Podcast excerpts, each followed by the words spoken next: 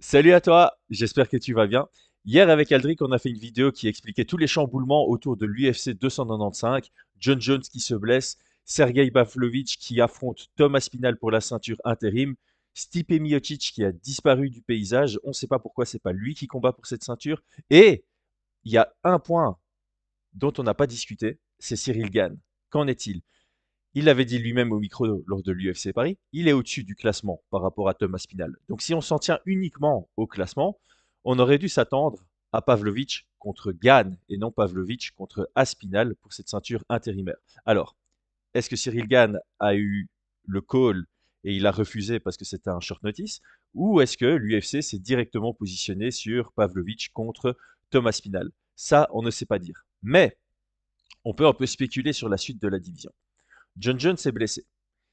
Il est blessé de manière prolongée, c'est la raison pour laquelle on met un titre intérim. Quand, un champion est blessé pendant 2-3 mois, on lui laisse garder sa ceinture et on le laisse euh, incontesté. Donc la définition de incontesté, pour rappel, c'est quand il y a un champion et qu'il n'y a pas de champion intérim. Quand il y a un champion intérim, par définition, le champion est contesté et ne sera plus annoncé par Bruce Buffer comme undisputed, incontesté. Bref, je passe ces détails.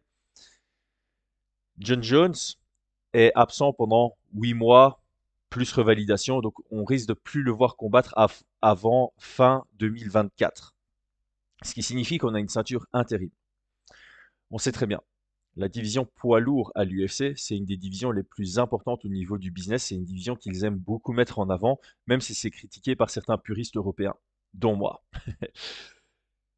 Je pense que l'UFC ne voudra pas que le champion, le nouveau champion intérim, croise les bras, se tourne les pouces jusqu'au retour de John Jones, potentiellement un an plus tard, une année complète plus tard. Je pense que l'UFC va vouloir que ce champion intérim défende cette ceinture intérimaire. C'est déjà arrivé quand le champion est absent de manière prolongée, mais envisage un retour ça peut aussi arriver qu'un un champion devienne absent et puis dise ouais moi je reviendrai pas dans les 2-3 ans donc euh, retirez-moi mon titre. C'est arrivé pour Dominique Cruz c'est arrivé pour euh, euh, j'ai pas de deuxième exemple. Euh, c'est Ken Velasquez peut-être? Peu importe. Ça, ça, ça arrive. Si le champion prolonge son absence le champion intérim devient le champion. Point barre.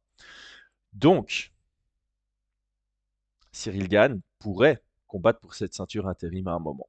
Maintenant la division est active.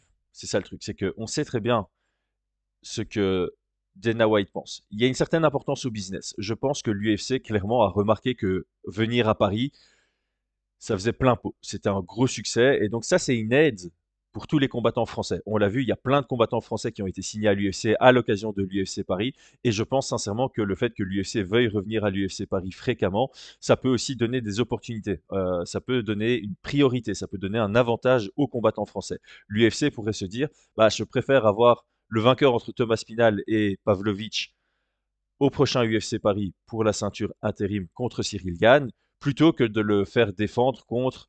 Euh, quelqu'un qui fait sens, par exemple Jelton Almeida en cas de victoire dans 10 jours, ou euh, Alexander Volkov qui continue à se proposer comme un contender.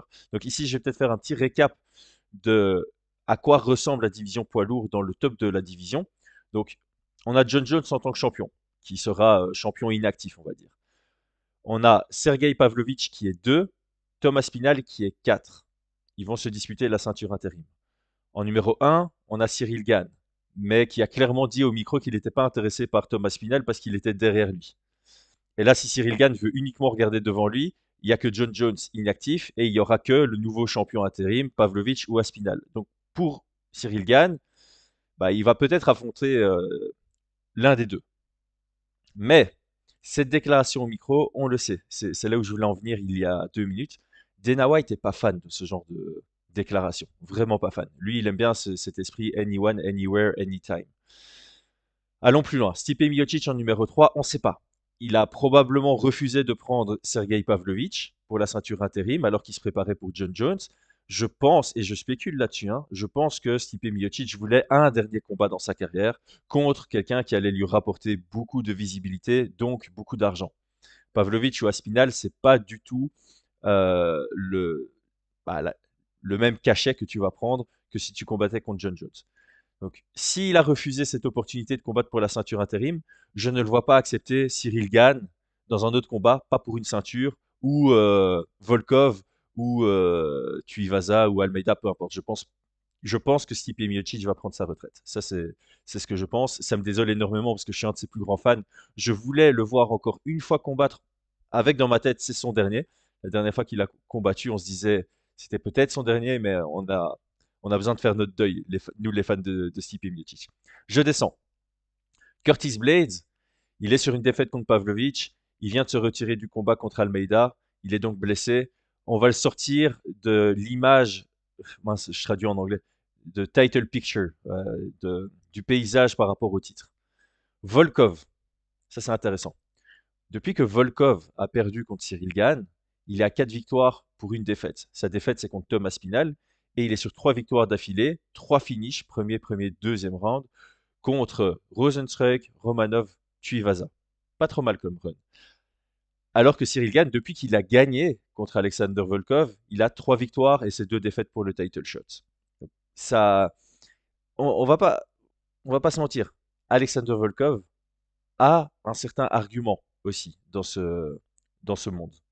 Et puis Jelton Almeida, depuis qu'il est monté en poids lourd, 4 victoires, 0 défaites. S'il gagne contre Derrick Lewis, de nouveau par finish, il va commencer à avoir un sacré, euh, argument aussi. Pour l'instant, il est 9 dans la division, Derrick Lewis est 10. Je ne pense pas que ça le fera monter au-dessus de 4. Ceci étant dit, on a déjà vu, euh, voilà, l'UFC euh, construire sur la hype plutôt que sur le classement. Donc, tout ça pour revenir à Cyril Gann, je pense que Cyril Gann doit rester actif et je suis vraiment incertain. Je suis vraiment incertain sur sa chance d'avoir son title shot sans rien faire. Je, suis vraiment incertain. Je pense, je sais pas dire si c'est dans les plans de l'UFC de se dire, ok, comme John Jones sera longtemps out, et qu'on va avoir un nouveau champion intérim et que la division bouge, parce qu'il y a ça aussi. Si Volkov prend un autre combat et qu'il le gagne, il se repositionne comme vrai contender.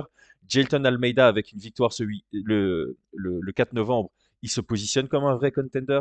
Cyril Gann est toujours un vrai contender. Et l'UFC va pas vouloir que la division se bloque. Ils vont, vont pas vouloir qu'on ait un champion intérim qui s'assoit sur sa ceinture en attendant John Jones et que pendant ce temps-là, il y a encore plein, plein, plein de nouveaux contenders qui arrivent. C'est chouette pour les fans, mais il faut aussi du mouvement. Et les fans, ça peut être frustrant de voir euh, deux ceintures bloquées. Donc, tout ça pour conclure, c'est une question ouverte à toi, mon audience.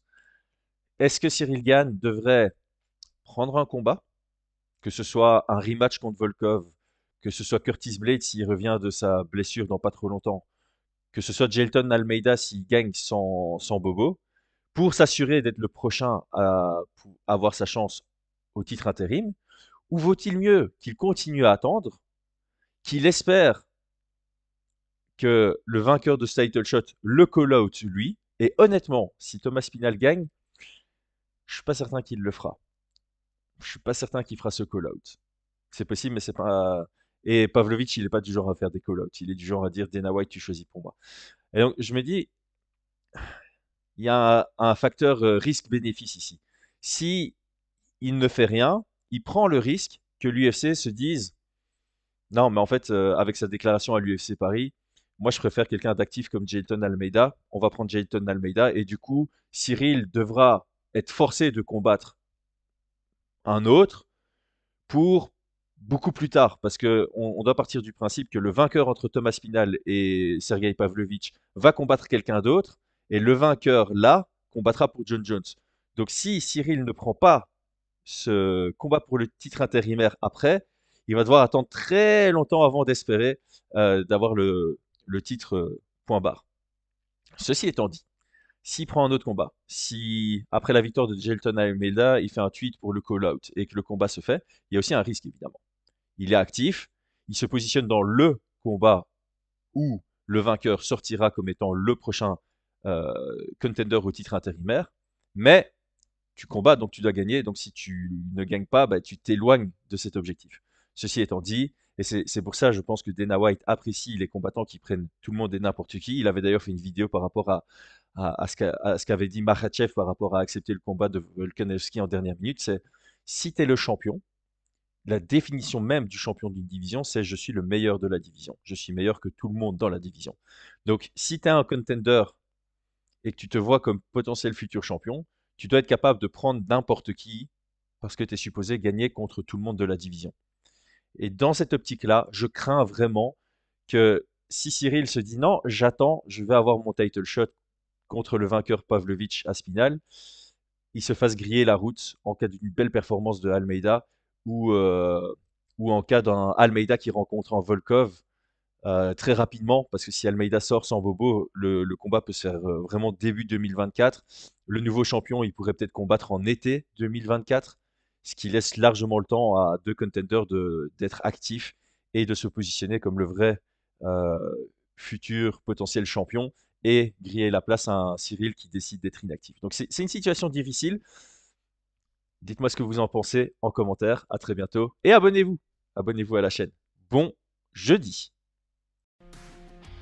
Et c'est tout pour aujourd'hui. L'équipe Fight Minds te remercie d'avoir investi de ton temps pour écouter le fruit de notre travail et de notre passion commune pour le MMA.